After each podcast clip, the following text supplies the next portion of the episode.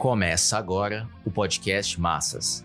Editorial do Jornal Massas, número 630, 7 de março de 2021.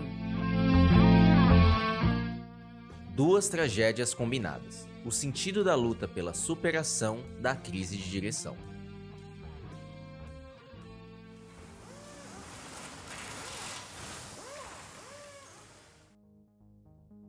Tudo indica que a pandemia permanecerá por dois anos, na melhor das hipóteses. Depois de um ano, a contaminação e as mortes voltam aos mais altos índices. A mutação do Covid-19 vem causando assombro nos infectologistas. Muito se aprendeu com o enfrentamento à pandemia, mas a nova incógnita quanto à capacidade das vacinas de responderem às variantes do vírus causa maior imprevisibilidade. Essa apreensão ocorre no momento em que se tem a certeza de que a vacinação continuará lenta. Enquanto as potências não derem um salto na imunização, os países semicoloniais continuarão à mercê das indefinições. Está patente que os monopólios farmacêuticos se valem da guerra comercial, impulsionada pelas potências, tendo os Estados Unidos como carro-chefe. A política burguesa do isolamento social fracassou. Esteve determinada por limites econômicos e pelos conflitos políticos que se desencadearam no interior dos estados e governos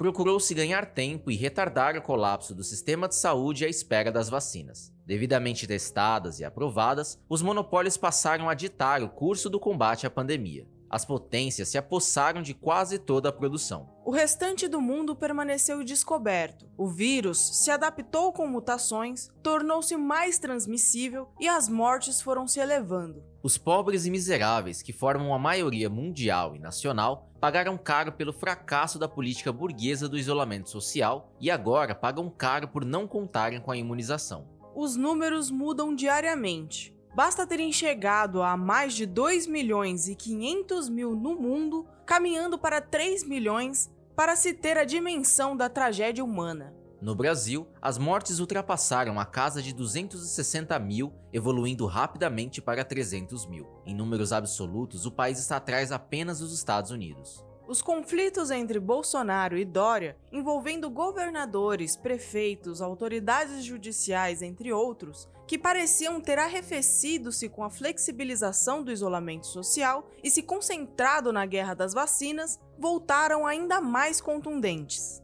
O retorno ao fechamento parcial das atividades diante da falência do sistema hospitalar e dos corpos que são amontoados em contêineres refrigerados dá a precisa dimensão de nossa tragédia que não é da burguesia e de seus governantes, mas da maioria oprimida. Há uma outra tragédia que permanece oculta e que poucos veem.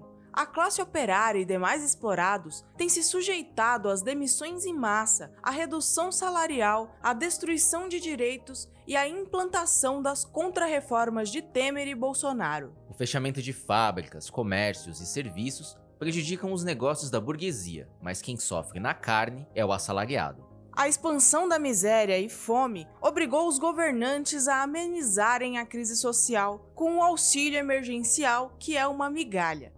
As massas sofrem com a pandemia e com as medidas econômicas dos exploradores. As direções sindicais não cumpriram e não cumprem o dever de organizar os explorados para se defenderem com suas reivindicações e com um método de luta coletivo abraçaram a política burguesa do isolamento social de Dória e companhia e não se dispuseram a levantar as massas contra o governo Bolsonaro, que menosprezou durante todo o tempo a gravidade da crise sanitária, persistiu na linha das contrarreformas e se dedicou a proteger o capital financeiro. A classe operária, desarmada, política, ideológica e organizativamente, não teve como reagir ao temor da pandemia e se lançar à luta em defesa de um programa próprio de emergência que respondesse à crise sanitária, às demissões e às medidas do governo e Congresso Nacional como a MP 936. A crise de direção emergiu da tragédia vivida pelas massas. Essa é a pior das tragédias, uma vez que o capitalismo em decomposição não tem nada de progressivo a oferecer às massas e resulta em avanço constante da barbárie social. A economia no Brasil sofreu uma queda de 4,1%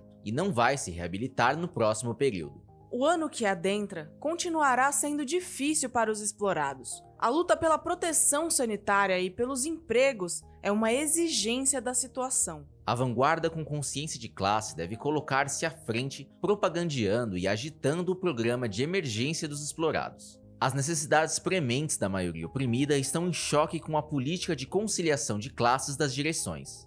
Podem, portanto, se voltar contra os obstáculos políticos e organizativos que impediram as manifestações coletivas. O avanço na construção do Partido Operário Revolucionário vinculado à luta do proletariado, é a condição para a superação da crise de direção.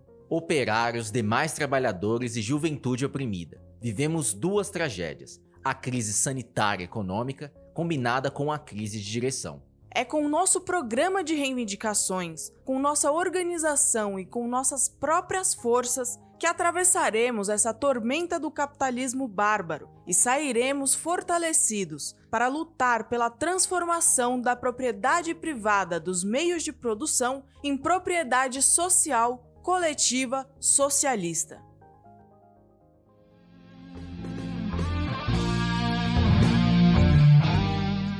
Esse podcast é apresentado pelo Partido Operário Revolucionário membro do Comitê de Enlace pela Reconstrução da Quarta Internacional. Para mais informações, acesse pormassas.org.